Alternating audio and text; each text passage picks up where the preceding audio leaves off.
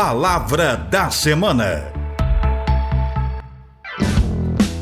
Olá! A palavra da semana é um dos termos que são pesquisados e compartilhados na web. A palavra desta semana é Copa do Mundo. Está em evidência por conta da Copa do Mundo de 2022. A Copa do Mundo é uma competição internacional, um evento esportivo de futebol que acontece de quatro em quatro anos, onde participam as seleções que foram consideradas melhores em seus continentes. Foi criada em 1928 na França, sendo aberta a todas as federações reconhecidas pela FIFA, Federação Internacional de Futebol. A primeira Copa do Mundo foi realizada no Uruguai em 1930. A edição de 2022 da Copa do Mundo está sendo realizada no Catar. É a primeira vez que a competição acontece no Oriente Médio. É um país pequeno em extensão, mas de receita muito alta devido ao petróleo e ao gás natural que possui. Atualmente participam da competição internacional 32 países, dentre eles Dinamarca, Tunísia, Senegal, País de Gales, Costa Rica, Marrocos, Coreia do Sul. Países que já ganharam a Copa do Mundo.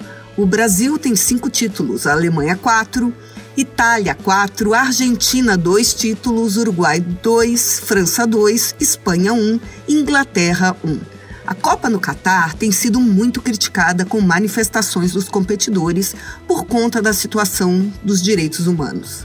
Mesmo sendo um país com questões humanitárias, éticas, sociais e culturais questionáveis, líderes políticos ao redor do mundo, principalmente da parte democrática, estão silenciosos diante de um campeão da desigualdade como o Estado social máximo para um grupo mínimo.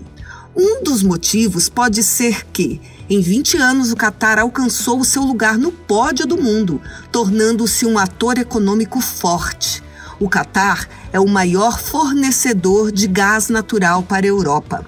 Tem um dos maiores fundos soberanos do mundo. É muito forte no ramo imobiliário internacional e comprou importantes empresas tradicionais, como a Volkswagen e Porsche é o maior comprador de armas do Ocidente e foi o país que mais comprou armas de alta tecnologia do Reino Unido.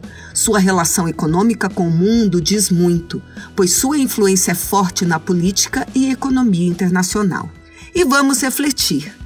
Quem tem dinheiro compra e compra quase tudo. E quem tem tecnologia vence? Me refiro à seleção da Suíça e seus óculos de eficiência esportiva utilizados nos treinos pelos goleiros. São óculos com a finalidade de melhoramento da capacidade visual, clareza, acuidade cinética e dinâmica, aumentando a visão periférica e percepção de profundidade. Esses óculos são projetados para fortalecer a conexão olhos, cérebro e corpo dos atletas. Por aqui, fico pensando, enquanto não inventam um óculos que aumente nossa visão periférica e acuidade para os problemas sociais e econômicos ao nosso redor e nossa capacidade de ação, enquanto não temos dinheiro e nem tecnologia, continuamos no esforço diário de aprender a pensar e refletir. Quem não tem cão, caça com gato. Quem não tem colírio, usa óculos escuro. Boa Copa! não tem colírio, usa óculos escuro. Quem não tem filé, come pão e osso duro. Quem não tem visão, bate a cara contra o muro.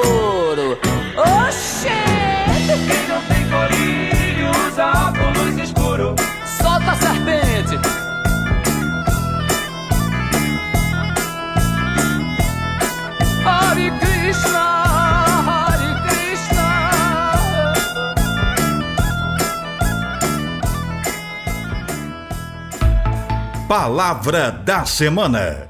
Produção e apresentação: Professora Deise Maria Antônio Sabac, da Faculdade de Filosofia, Ciências e Letras da USP, em Ribeirão Preto.